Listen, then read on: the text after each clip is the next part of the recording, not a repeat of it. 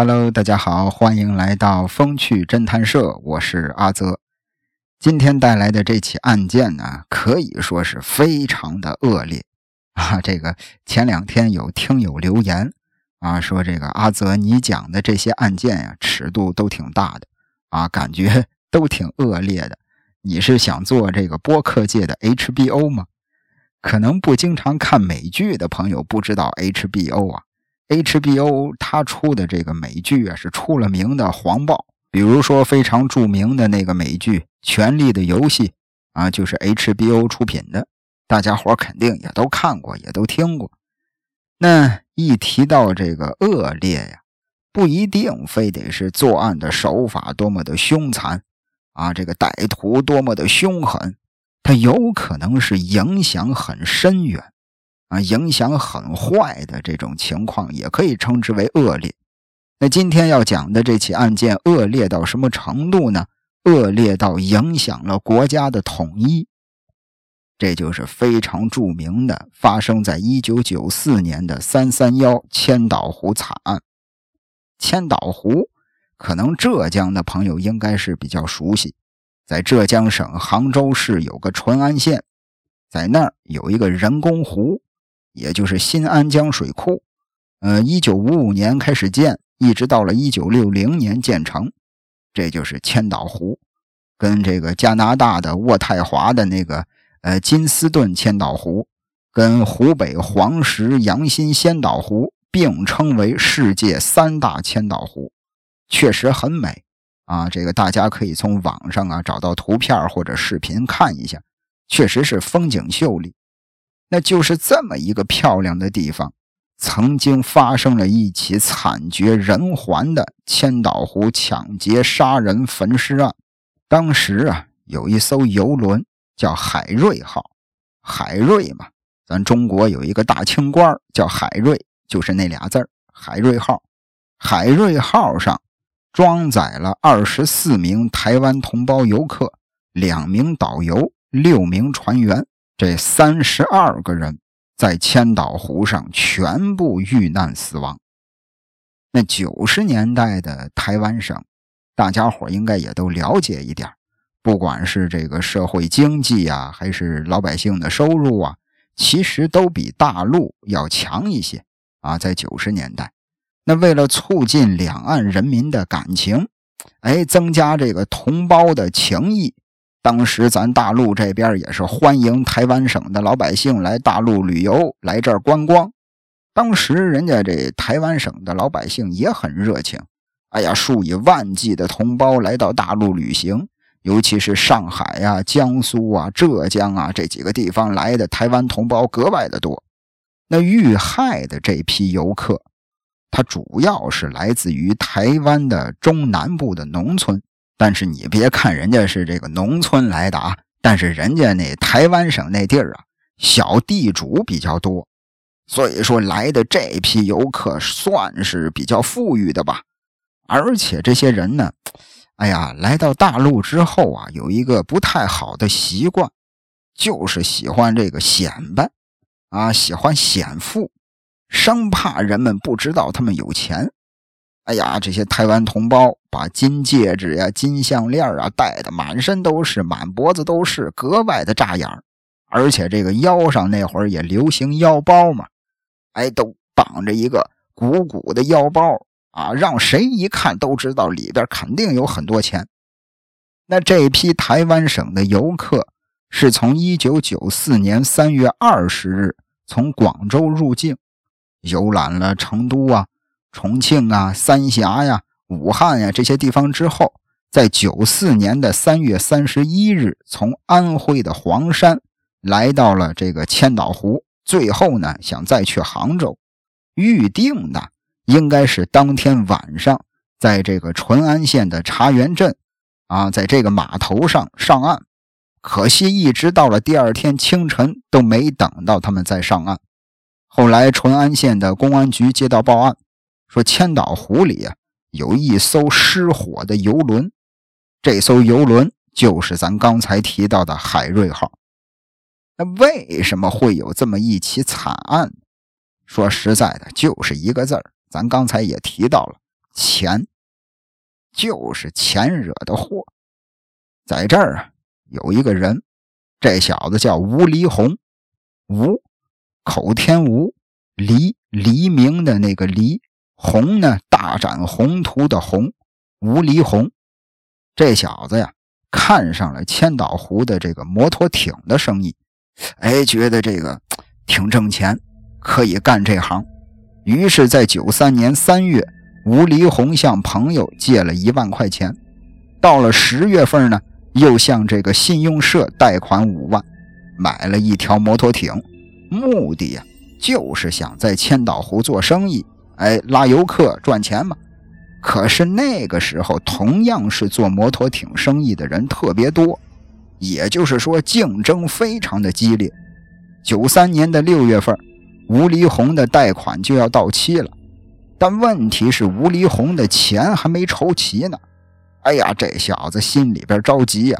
问题是能想的办法他都想遍了，各种各样的招，就是凑不起这个钱，凑不齐。每天呢还得躲避债务，也是没有心思搞什么摩托艇的生意。银行这儿天天追着要钱，吴黎红胆战心惊。于是到了九四年三月份，吴黎红啊，就和同样做摩托艇生意的于爱军、胡之汉俩人坐在一块商量，说：“咱哥仨怎么能赚点钱呢？啊，咱怎么能挣大钱呢？”其实几个人都知道，现在的这个摩托艇生意难做，而且老话说“人比人气死人”啊。仨人在这聊着，哎呀，一会儿想起来谁谁谁家里边盖新房了，哎呦，谁家里边买了个大彩电，哎，那个小谁谁家里边买车了。三个人越说越妒忌，回头再看看自己，哎呦，太穷了。几个人想办法，就是迫切的要搞钱。看着风景如画的千岛湖。和那些络绎不绝的国内外来的游客，吴黎红心生一计，什么计呢？抢劫游客。他把这个想法告诉了胡志汉和于爱军，三个人一拍即合。吴黎红说：“既然咱要干，就干片大的，啊，干小的没意思，而且干小的，哎呀，被人发现了，咱不值当。索性想干，咱就干大的。”旁边，胡之汉、于爱军俩人表示赞同。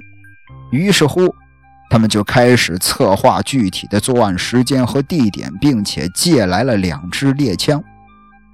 时间来到九四年三月三十一日下午，这天下了整整一天的雨。哎呀，整个的视线也不清楚，天气很昏暗。一直到了下午四点多，三个人。驾着这个小船来到了猴岛附近，开始等机会吧，就等游客呀，不是要劫劫这个游客吗？等着等着，一艘游船开了过来，船上写着千岛湖六号。过了一会儿呢，又过来一辆，上边写着黄山三号。那可是这个时候啊，这个天啊还没黑啊，大白天的。好像白天下手太引人注目了，三个人也都不太敢，所以说就决定再等一等吧。紧接着天色渐渐黑了下来，而且雨也是越下越大，一直到了下午五点半，当开往毛竹园的海瑞号游船经过猴岛的时候，三个人开着那个自己的小船尾随在后边，到了阿慈岛附近水域。天也黑了，雨也是越下越大了。三个人四周一观望，确定了没有其他过往的船只。吴黎红开着自己的小船，靠上了海瑞号船尾的右侧。于爱军和胡之汉俩人蒙上面，登上游船。吴黎红呢，把自己开的小船系在这个游轮右侧的栏杆上，也跳上了船。上了海瑞号之后啊，于爱军手持猎枪冲到了驾驶室，朝天开枪恐吓船员。船员呢一看对方拿着枪呢，也害怕呀，当场都懵了。紧接着，于爱军就把船员都逼进了游轮的底舱。这个海瑞号啊，这艘游轮一共有三层，最底下是一个底舱，就是用来放一些杂物啊或者船员休息的地方。中间一层呢是游客待的地方，上边最上边这一层相当于是一个平台，一个露台。哎，就这三层，于爱军把船员都逼进了底舱，紧接着胡志汉就冲进了中舱。中舱就是游客待的地方，这小子手里拎着一把斧子，往桌子上一拍，就威胁游客说：“你们把钱都拿出来，我不伤害你们的性命。”这边正威胁游客呢，那边吴黎红拴好了自己的小船，端着猎枪也冲上了海瑞号，二话不说就开始鸣枪威胁。那在他们的威逼欺骗之下，六名船员。两名导游先被押到了底舱，这些游客呢也被这个诱逼着吧，陆续的交出了自己的钱财。交出钱财之后，这个吴黎红和这个胡志汉这俩人又把这所有的游客也都逼下了底舱。当时这个胡志汉手里边拿着斧子，就守在底舱的出口。当时这个游客当中有很多人啊，还是留了一个心眼的，并没有把这个全部的财物都交出来。有的呢，哎，把这个值钱的玩意儿啊藏在鞋子里啊，有的这个藏在内衣里，有的藏在裤腿里。那这仨歹徒呢，也没发现，因为这仨人根本没时间去挨个的搜身。那这么多人全都搜一遍身，需要花很长时间的。然而得手之后的三个人并没有着急离开，他们把这个海瑞号啊，因为三个人也都会开船啊，都是做这个摩托艇生意的，家里边可能也都有船。尤其是这个于爱军，他会驾驶游轮，他把这个海瑞号啊开到了这个黄泥岭水域的深水区。在这个途中呢，于爱军和胡之汉。一块把通往底舱的铁梯子扔到了湖里，因为这些游客呀、船员呀，他在底舱，他想上来的话，需要通过这个铁梯子往上爬。他们把铁梯子一扔，底舱的这些人就没法爬上来了。到了黄泥岭水域，吴黎红干了件什么事儿？他用这个铁丝啊，把底舱的门给拧死了。用铁丝把底舱的门给拴住了，这就彻底断送了底舱那些人生还的机会了。这边用铁丝把舱门拧死之后，吴黎红又跟于爱军把劫来的这些钱呀、这些首饰啊转移到他们来的那艘小船上。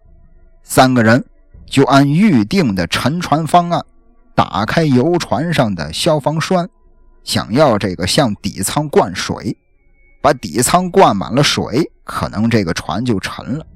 但没想到这个方案没得逞，怎么办？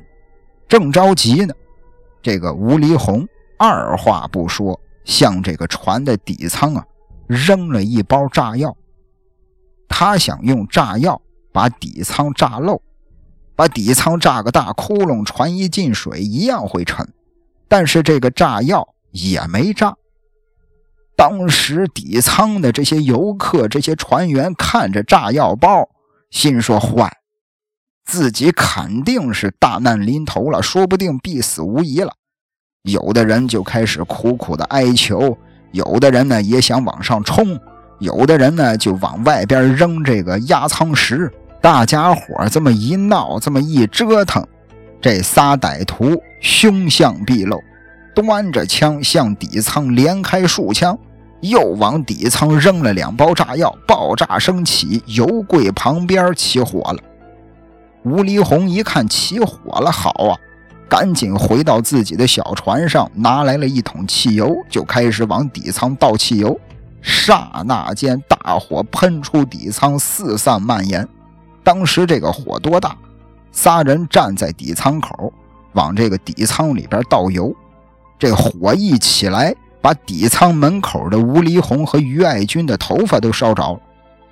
几个人一看行啊，啊，火起来了，赶紧的把油桶一扔，仓皇驾驶着小船逃离了现场。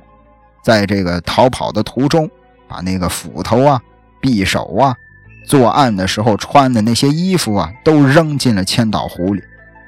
当天晚上，这仨人逃到了胡之汉暂住的地方，算是这个暂时躲避一下，把这个劫来的钱呀、啊珠宝啊，大家伙一分。那要说这个吴黎红还有于爱军，俩人也是做贼心虚。第二天一早就去理发店理发了，啊，想这个自己前一天头发不是被烧着了吗？想这个剔除作案时被烧焦的头发，但其实这个举动，大家伙记住这个细节，也成为了日后破案的一个重要的线索。那时间来到九四年四月一日早上八点零五分，浙江省淳安县公安局接到了群众的报案。说这个千岛湖里有艘船着火了，哎呦，当时这个县委啊、呃县政府啊、公安机关呀，立刻调集消防中队、医疗人员赶赴现场。一直到了八点半，淳安县的航管所的港监人员首先抵达了现场。到那儿一看，整个的这个游轮底舱浓烟滚滚。当时这个港监人员。啊！奋不顾身地登上发烫的游船，使用船上的灭火器开始灭火。紧接着，两部消防车也到了。十分钟之后，消防人员算是控制住了火势。但是，这个船里的积水呀，让整个船体倾斜。也就是说，这个救援人员必须一边排水，一边把海瑞号拖到附近的这个轮渡码头，继续扑灭火势。那简短结说，等这个火被扑灭了之后啊，哎，大家发现件事儿挺奇怪，怎么呢？整艘船上怎么没有遇难者呀？烧的这么大的火，在千岛湖的这个千岛湖的深水区，怎么船上没人呢？当时判断有两种可能性，首先呀。可能是着火之后，船上的游客都跳水逃生了。可能有的不会游泳啊，咱甭管怎么样吧。可能跳水之后，有些人遇难。于是呢，大家伙就从新安江水电站紧急的调运了一台海底的探测仪，看看是不是有跳水遇难的这个游客。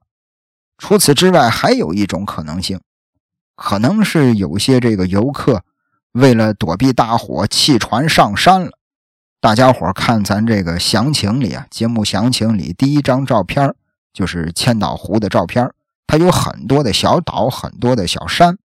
哎，当时大家伙就猜测，可能是游客跳船之后游到了这个小岛上上山了，于是空军也出动了飞机了。都，问题是什么呀？问题是谁也不会想到。在船的底舱隐藏着悲惨的秘密。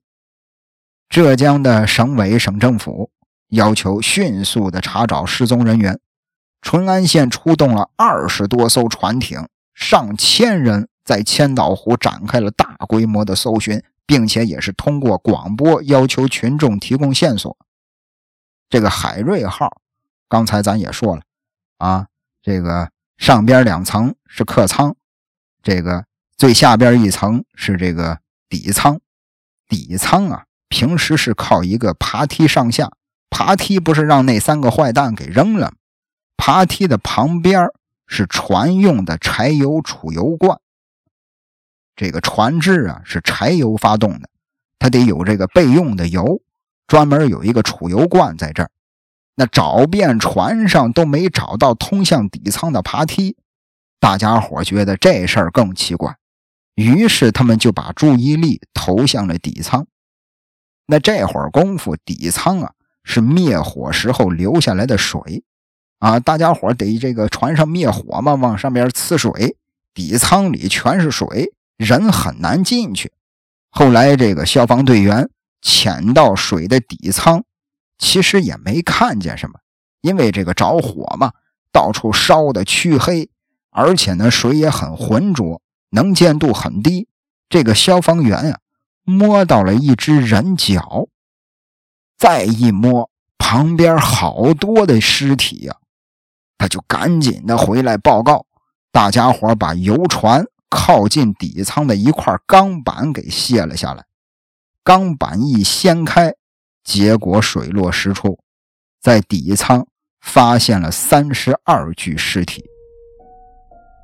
大家伙就赶紧的吧，把遗体进行清理、进行安放。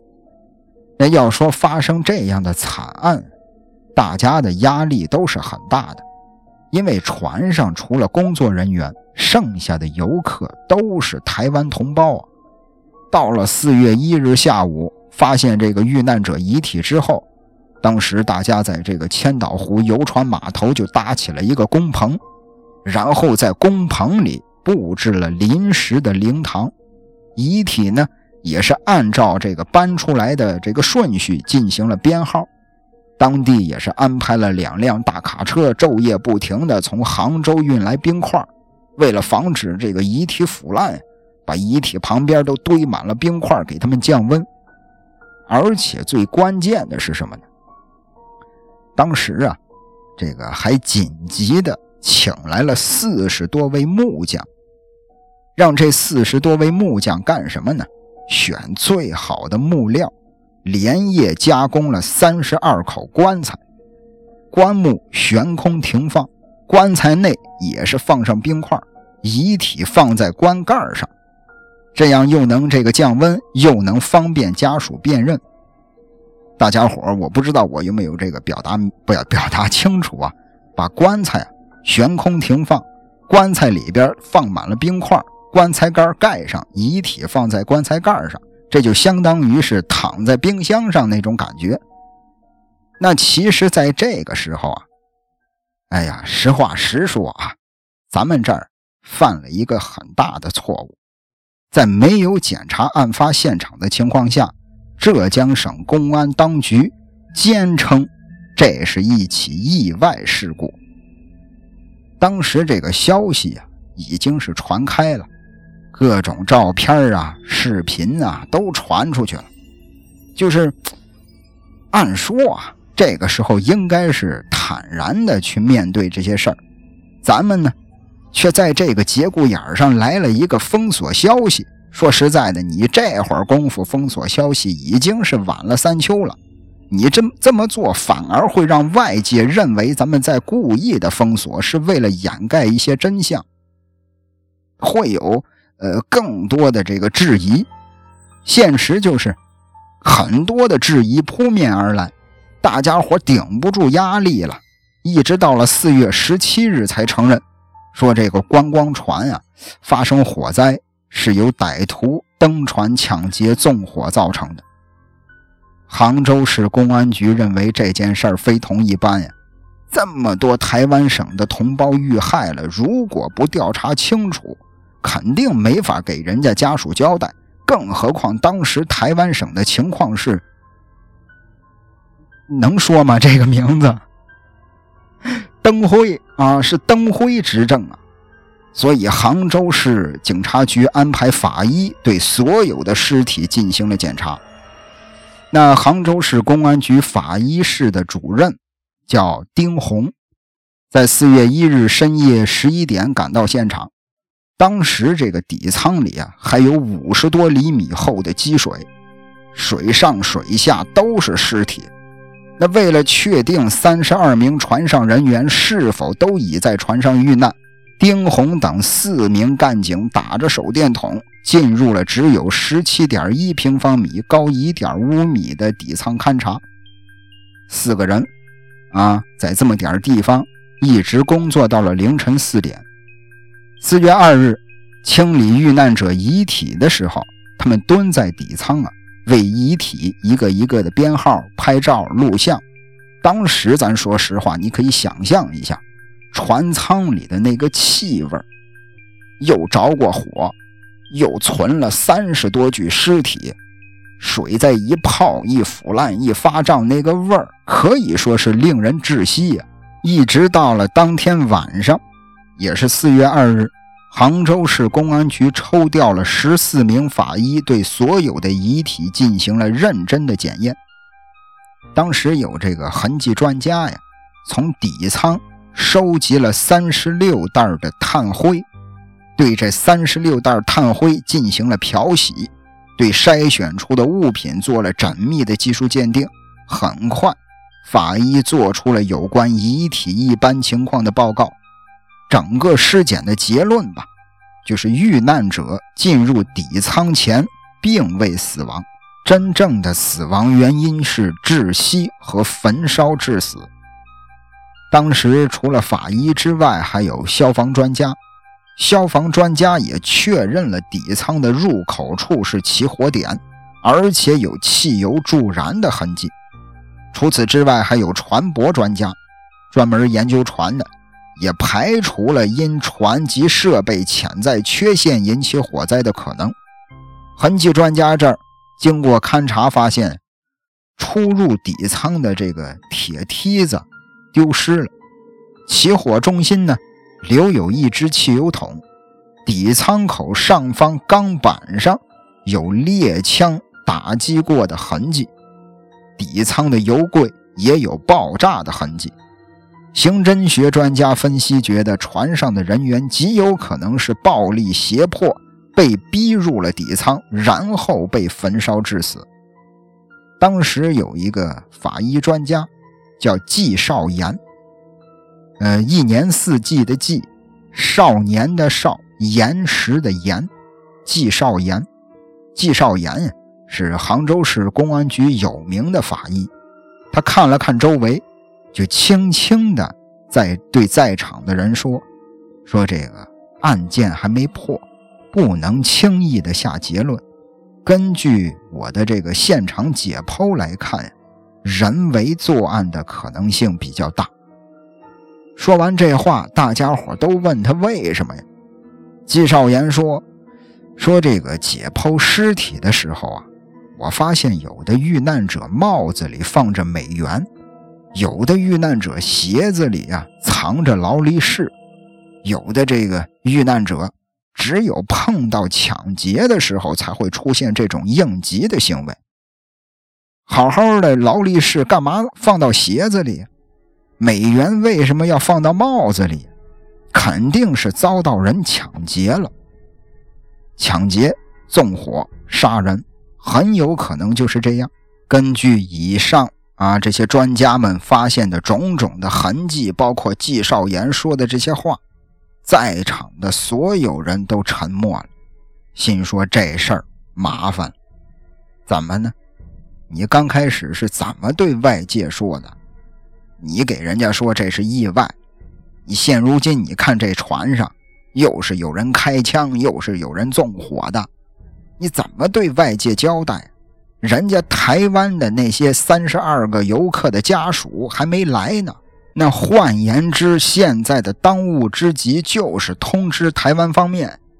四月三日，台北旅行同业工会代表首先就赶到了这儿，当时他们要拍照。啊，咱这边呢也没同意，啊，这个咱们这儿呢就阻止了拍照的这个举动吧。其实这个行为啊，也成了咱们隐瞒真相的后来的一条罪状吧。其实当时杭州公安这边考虑的是什么呢？主要是考虑那个场景啊，惨不忍睹啊。你把照片一拍，流传到社会上去。啊，或者是让人家这死者家属看了，本来就痛苦万分了，再一看自己的亲人变成这样了，那不更加受伤啊？但也恰恰是这个原因，疏忽了舆论和媒体的这个厉害性。台湾的旅行同业工会提出来，啊，要大陆方面抓紧时间找出幕后的黑手，严惩凶手。要求按照国际惯例进行赔偿，杭州方面也表态，啊，只有把这个起火的原因调查清楚，才能确定案件的性质，并且也表示，啊，咱们这儿侦查工作正在积极的进行，希望这个台湾同胞相信大陆方面一定会找出真相，一定会给台湾的遇难者家属一个交代。很快的，四月三日晚上，台湾省遇难者家属五十一人赶到了上海。咱们这边呢，在上海接机，就紧急的抽调杭州几个县市的工作人员啊，一个呃，给一个家属安排了两个工作人员进行陪同啊，也是进行各种心理安慰吧。你出了这么大的事儿，人家家属肯定是很悲痛的，情绪肯定是很激动的，必须需要有人陪同，有人照顾。后来，关于这件事儿。就是咱这儿不是派了俩工作人员陪同一位家属吗？台湾的媒体是怎么说的呢？说大陆这是在限制家属的人身自由。杭州方面也是以最快的速度把家属接到现场。这个时候场面完全乱了。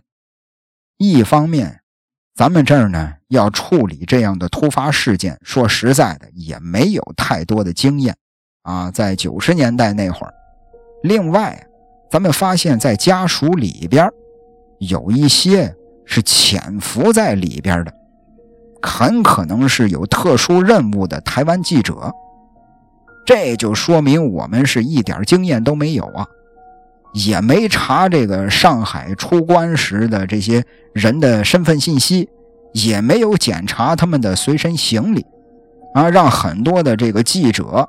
啊，有这种特殊任务的记者啊，潜伏在了这些人里，结果呢，抬进来了两大箱啊，里边全都是录音摄影器材，冒充是这个祭品啊，冒充是这个祭祀的用品，放到箱子里，其实里边全都是摄影器材，这下就麻烦，一到现场之后，这些人就各种拍呀。咱们这儿只能看着束手无策。发现情况失控之后，当天晚上，浙江省委刘峰副书记就进行了人员安排。第二天，刘锡福副省长、省公安厅的司大校厅长、杭州市的王永明市长相继都赶到了现场，迅速的就成立了事故现场处理小组。也是经过了和受害者家属的协商之后吧。最后谈定了赔偿的方案是每位遇难者赔偿十三点五万元的人民币，啊，十三万五。其实，在九十年代那会儿，在大陆来说，这十三万是不少钱了，而且也是史无前例的。在当年，大家要知道啊，当初这个遇难者家属啊，呃，也派出了代表啊，遇难者家属代表。要求大陆对每人赔偿几十万，你不赔这些钱，我们不火化，我们就让这个尸体在这晾着，在这躺着。当时大陆这边一听都要疯了，可是只能做工作。当时这个大陆那会儿没有这样赔偿的先例，当时大家伙的收入水平都很低。当年一个厅级干部一年的工资也就是一万多一点这是厅级干部。反正这个问题在当时谈了好长好长时间。那说实话啊，就是从内心来说呀，我呀是非常同情这些家属的。你这场飞来横祸放在谁身上，谁都受不了。特别是这里边还有几个小孩呢。甚至人家有的一家人，小孩、父母双双遇难了，或者是这个小孩还活着呢，父母遇难了，孩子一下成了孤儿了。大陆方面也是几次的提出来，对于这样的情况啊，要优先考虑照顾。但说实在的，还是那句话，大陆当年的经济水平就摆在这儿，也的确是很为难。一直到了四月四日，台湾遇难者家属五十多人。抵达了淳安县，海峡两岸关系协会呀，在很多个城市也开设了接待处，哎，专门接待遇难者的家属。同时呢，大陆海峡交流基金会也出面了，要求能够派这个人员协助遇难者家属前往出事现场进行善后。但是这个行为呢，也被台湾方面的海协会婉拒了。一直到了四月四日当天晚上十二点，终于是谈定就地火化啊赔偿方案，保险公司赔了十一万，省政府安排了二点五万元的安慰金，反正总共对每个遇难者赔偿十三点五万。关于这个赔偿数啊，我还是那句话，可能放到现在，一条人命就赔了十三万，可能真是有点少。而且这十几万放到现在来说，可能也不是多么多的钱，也不是很多钱。但是在当年，那是九四年呀，九四年那会儿我四岁，我四岁那会儿五毛钱能买四个馒头，你现在五毛钱能买一个馒头吗？买不了。所以说那会儿十几万块钱算是挺多钱。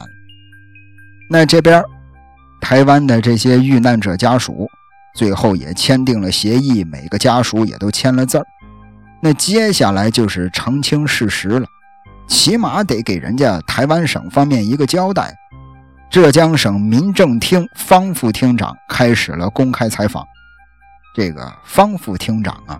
是现场善后领导小组的成员，他也是十分痛心的，就表示说：“这个三三幺事件发生之后，由于我们这边呢没有全面及时的报道，啊，境外的媒体，尤其是港台媒体连篇的啊歪曲报道，造成了很坏的影响。”他说：“这个《文汇报》是海内外有影响的大报，希望《文汇报》。”能做客观公正的报道，把这个事件发生之后我们的这些善后工作、我们的所作所为告诉读者。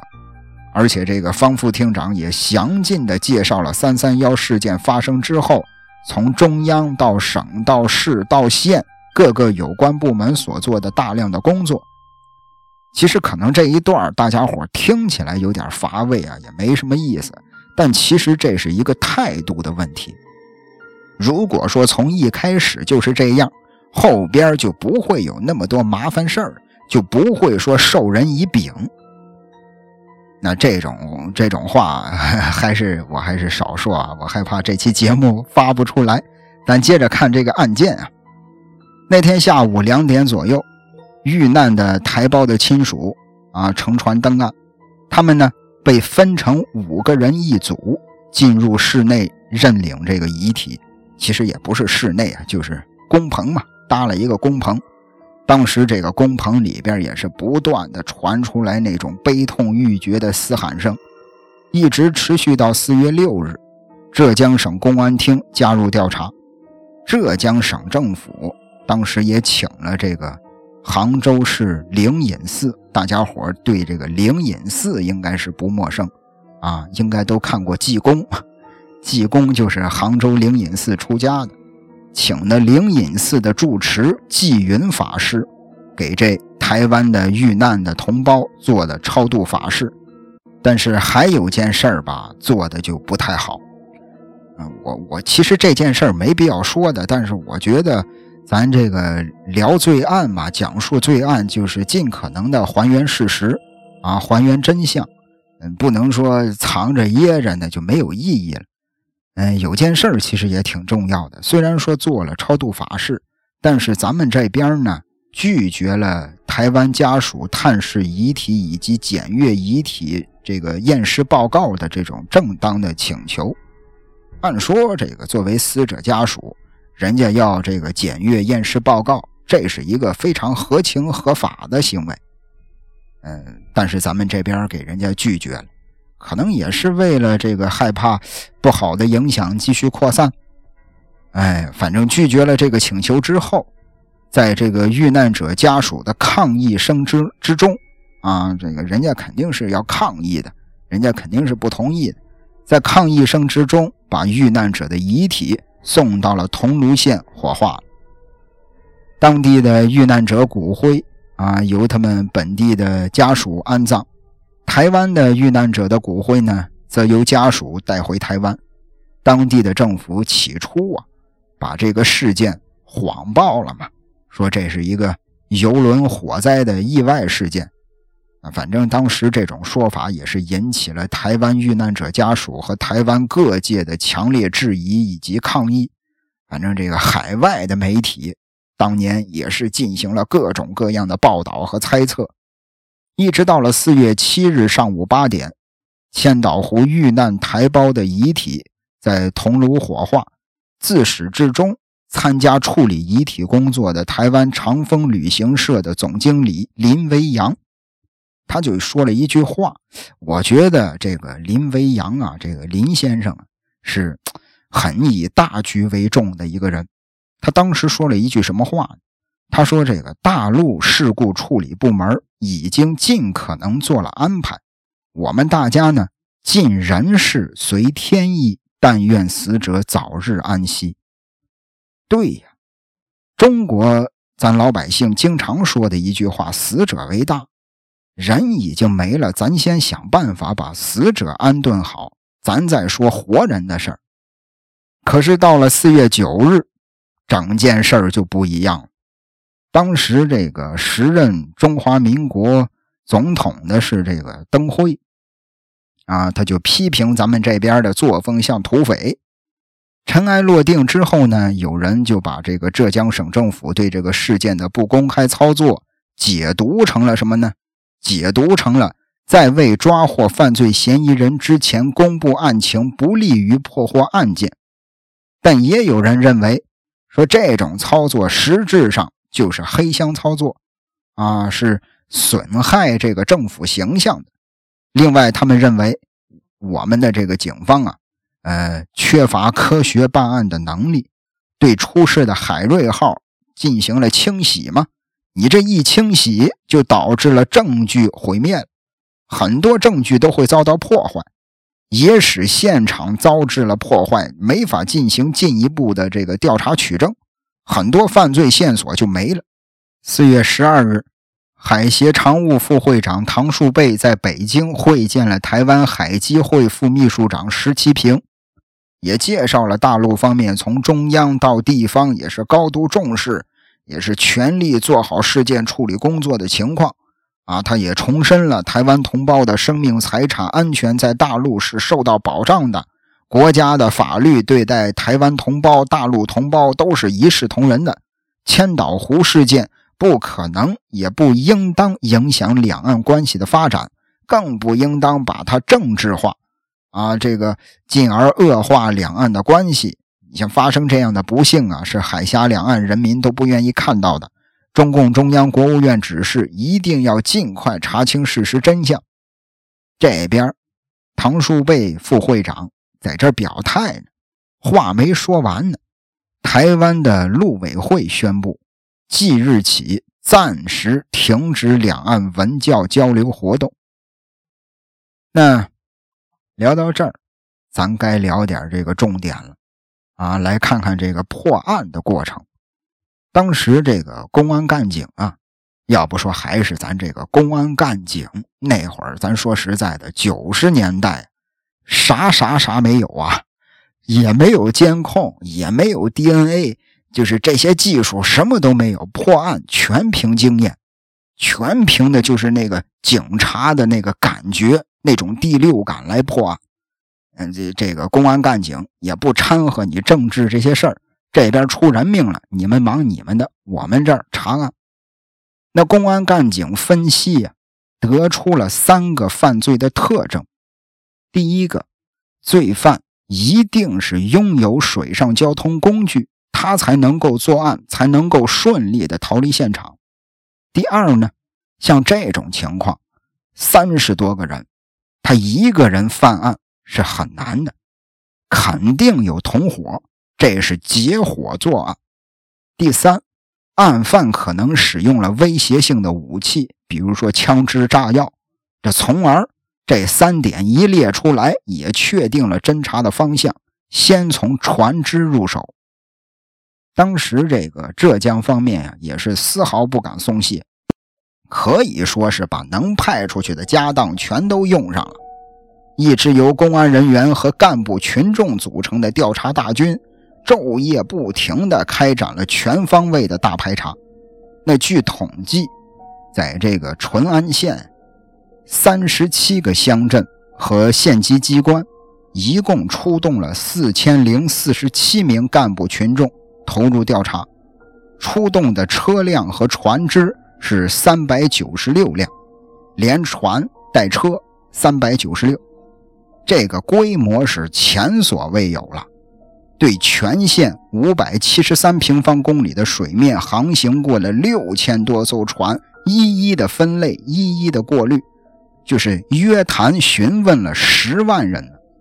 当时这个老百姓啊，人民群众也提供了线索，提供的有价值的线索就有一百六十五条。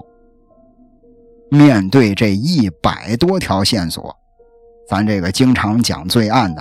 啊，经常会说的一句话，啊，到这儿线索就中断了，啊，这个警方的调查进入了死胡同，整个案件陷入了僵局，没线索发愁，线索多了更他妈麻烦，一百六十五条线索呀！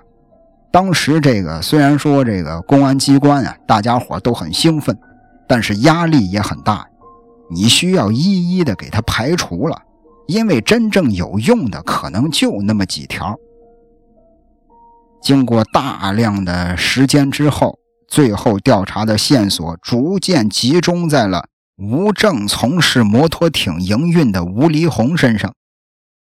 吴黎红，大家伙还记得吧？啊，就是那仨坏小子当中的一个，而且就是他挑的头。他说：“这个咱要干票大的啊，干小的没意思。”啊，咱这个要干就干大的，就是这小子吴黎红。据这个卖汽油的工作人员说，说案发当天，吴黎红从我这儿买了三桶汽油。你按照这个一般情况来说，你从我这儿买完汽油，你用完了，你是需要把那个油桶还回来的。可是吴黎红呢，他的油桶一直都没还给我。而且有一个细节啊，大家伙还记得吧？在海瑞号上发现了一只油桶。当时那个痕迹学专家不是说了吗？在这个起火的中心位置有一只油桶。当时警方把海瑞号上的这个油桶拿过来，进行了这个调查，进行了比对。那经过调查型号规格，发现这个吴黎红买走的那个油桶。和海瑞号上发现的油桶极其的相似。那根据举报，案发前吴黎红曾经购买过民用炸药和猎枪子弹，而且他也跟人家借过猎枪。关键是有目击者在三月三十一日下午见到吴黎红开着这个这个小小船啊，摩托这个快艇，载着另外两个人进了千岛湖了。那这事儿是不是有点板上钉钉了？如果他不是凶手，这事儿是不是有点太巧了？紧接着还有人举报呢。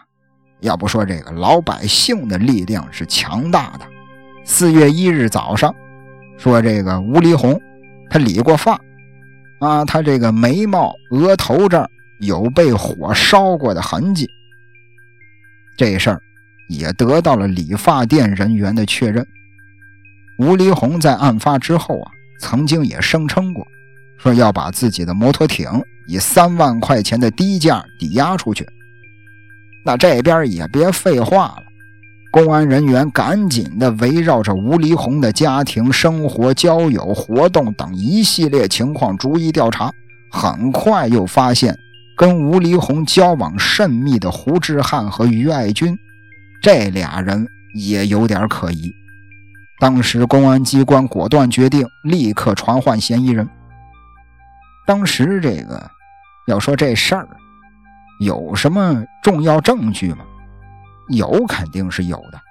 现场留有这个罪犯作案之后来不及扔掉的油桶，而且他们的这个家里呢，也搜查出了大量受害人的衣物以及作案的工具。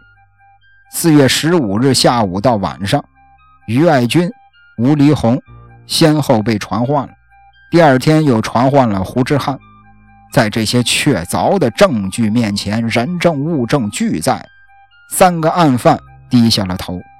啊，也交代了对海瑞号游船抢劫、纵火、杀人灭迹的犯罪事实。四月十七日，浙江省公安机关宣布破案，公布是特大抢劫、纵火、杀人案，逮捕了三名疑犯。台湾呢？台湾省那边啊，就一直认为说应该是有军人涉案。在四月二十一日，杭州警方对外公布，吴黎红嫌犯之一是退伍军人，作案时呢身着无衔的军装。无衔的军装就是没有警衔啊，把警衔、肩章都拆了，因为你退伍的时候这些都是要上交的啊。你可以把军装穿回去，但是你的肩章啊、警衔啊这些军衔啊这些都是要留下的。那吴黎红作案的时候就是穿着无衔的军装。其实，在这个文革时期呀，一直到一九九零年的中期吧，啊，从文革时期到九十年代中期。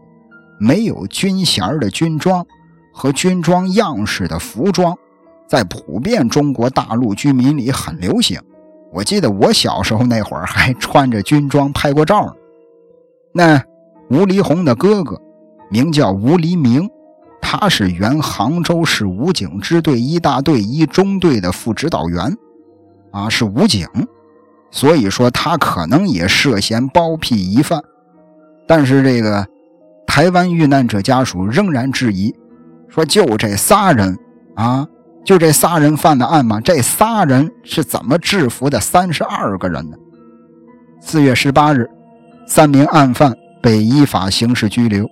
公安机关宣布破案之后，海协迅速地向台湾海基会通报，并随后多次通报案情。当时，这个国务院总理李鹏也发表了这个谈话。也说这个千岛湖特大抢劫杀人案已经破案了，案犯呢已经被抓获了，按照司法程序必须严肃处理。那这严肃处理这四个字儿，也就说明这仨人他妈死定了。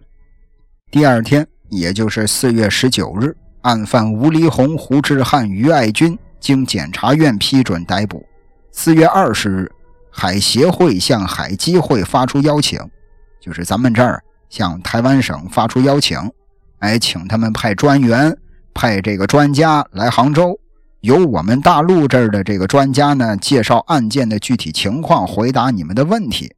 反正打这儿之后也是多次的致电呀、致函呀，邀请他们来杭州。四月二十四日，公安机关预审结束，移送检察机关依法起诉。吴黎红的哥哥吴黎明也是为他弟弟藏匿赃物，也是依法被捕了。可是到了五月一号，从这天开始，这个台湾省啊就停止了老百姓赴大陆的旅行，就是这个，哎呀，那边的那些独立的那些势力啊，也是借机叫嚣啊，煽动这个台湾的当局啊，这个。反正也是为两岸的关系和交流蒙上了阴影啊！当时这事儿确实是引起了海内外的关注。五月八日，海基会的副秘书长许惠佑率海基会有关人员、专家、遇难者家属代表一行二十一个人飞到了杭州，也是在不影响办案的前提之下吧。大陆专家配合录像带呀、幻灯片啊。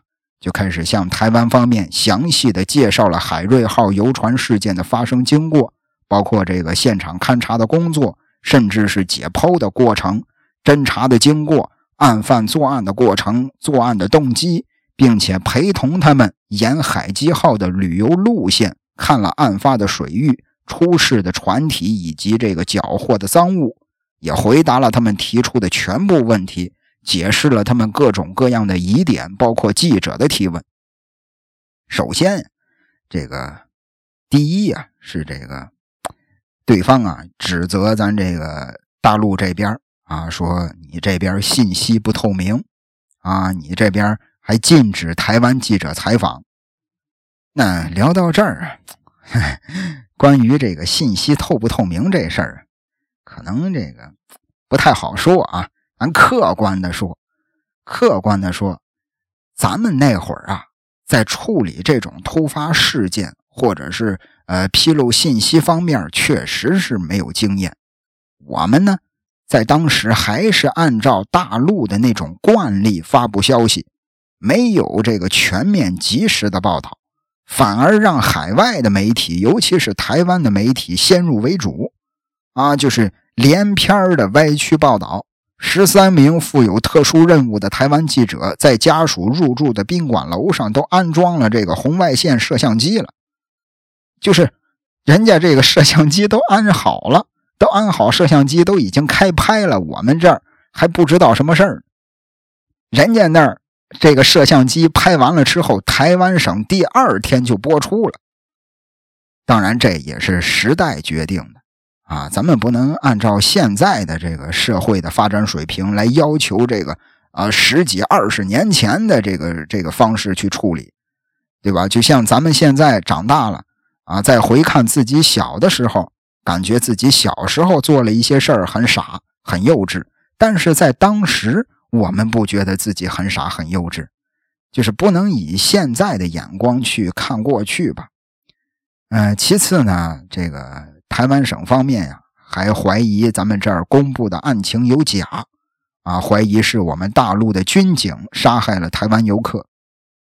你说这个三个人杀了三十二个人，其实这个我在整理这起案件的时候啊，我也这个仔细的看过案情。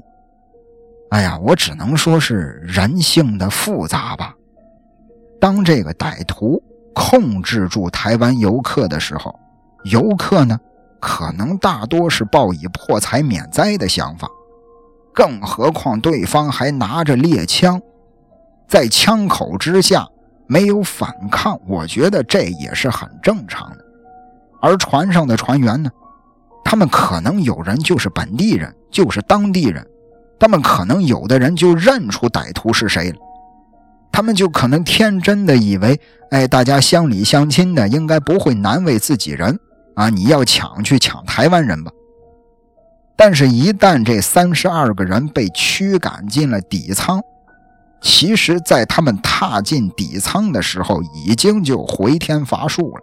后来，这三名案犯落网之后，其中有一个，他也交代说，这个当时啊，确实有过这个劫财留命、要钱不要命的想法，啊，也想过要放这三十二个人一马。但是为首的吴黎红坚决要斩草除根，那由此可见这个人性啊，哎呀，真他妈肮脏，真他妈邪恶。那咱再看这个案件，聊得我有点陷入沉思了都。嗯，在这期间呀，这个咱们这儿也是多次的联系台湾省方面。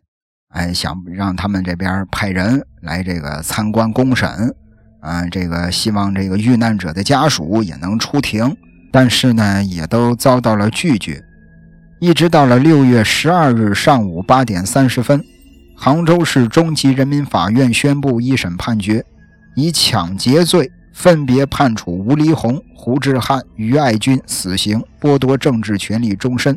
以故意杀人罪分别判处吴黎红、胡志汉、于爱军死刑，剥夺政治权利终身；两罪并罚，决定分别对吴黎红、胡志汉、于爱军执行死刑，剥夺政治权利终身。六月十九日上午，杭州市中级人民法院召开宣判大会，宣布浙江省高级人民法院对三月三十一日。在淳安千岛湖实施特大抢劫、故意杀人的吴黎红、胡志汉、于爱军这三名严重刑事犯罪分子，核准死刑的裁定，押赴刑场，立即执行。当时，这个杭州市的有关领导啊、各界的群众啊、省市有关方面的代表啊，一千二百多人参加了宣判大会。那这件事儿虽然说是结了，啊，这个罪犯也得到了应有的惩罚，但是它带来的影响是很深远的，啊，为什么？就像这个阿泽开头说的，很恶劣，恶劣的真是影响了这个祖国统一大业了。你这三个王八蛋，他妈为了劫这点钱，哎呀，当时这个千岛湖事件，对当时的两岸关系造成了很大的冲击。案件在九四年三月三十一日发生嘛？发生之前，在这个三月三十一日之前，台湾呢在二月底进行了一个民意的这个测试，大部分啊认为自己是台湾人的占比是百分之二十九点一，认为自己是中国人的占比是百分之二十四点二。认为自己既是台湾人又是中国人的占比是百分之四十三点二，那其余的是不知道或者是拒绝回答。呃，这个支持这个呃这个独立的是百分之十二点三，支持统一的是百分之二十七点四，维持现状的是百分之四十四点五，其余的也是不知道拒绝回答。其实可以看出来，这个占比。在这个台湾省还是可以的，啊，有百分之二十七点四的人是支持的。但是当这个案件发生之后，三月三十一日发生的嘛，到了四月底，同样有一个民意调查，在这个民意调查里，认为自己是台湾人的这个占比从这个二十九点一增加到了三十六点九，认为自己是中国人的。从二十四点二减少到了十二点七，认为自己既是台湾人又是中国人的，啊，从这个百分之四十三点二变成了百分之四十五点四，那其余的也是不知道，拒绝回答。支持这个独立的之前是十二点三，现在呢，啊，就是到了四月底是百分之十五点五，那支持统一的之前是百分之二十七点四。这件事儿发生之后，变成了百分之十七点三，维持现状从四十四点五变成了五十四点五。哎，你说这个，这三个人做的这些孽，杀了这么多人，咱就是说，哎呀，你觉得这艘船能值多少钱？上边的这些现金啊、金银首饰啊，能值多少钱？几十万有吗？我觉得都够呛吧。但是你看，你带来的这么大的影响，这三个人吴黎红、胡志汉、于爱军，说这三个人是千古罪人，我觉得不为过吧。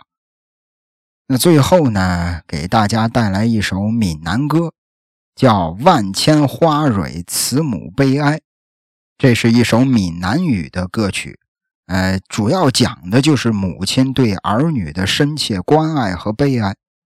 我觉得这个寓意应该也是很明显了。啊，我相信这个自己的儿女回归母亲的怀抱也是早晚的事儿。那再说句题外话，这首歌啊是闽南语的，我推荐大家伙可以再去听一下粤语版的。粤语版也有这个“万千花蕊慈母悲哀”。啊，大家可以这个听完了这一版闽南话的之后呢，再去听一下粤语的。粤语的那个，我个人认为很好听，啊，很好听。或者在将来有机会的话，在节目里再放到片尾曲给大家伙听一下。那聊到这儿，这期节目也就结束了。呃，如果大家还喜欢阿泽的讲述，那不妨点个订阅关注。感谢您的收听，咱们下期再会。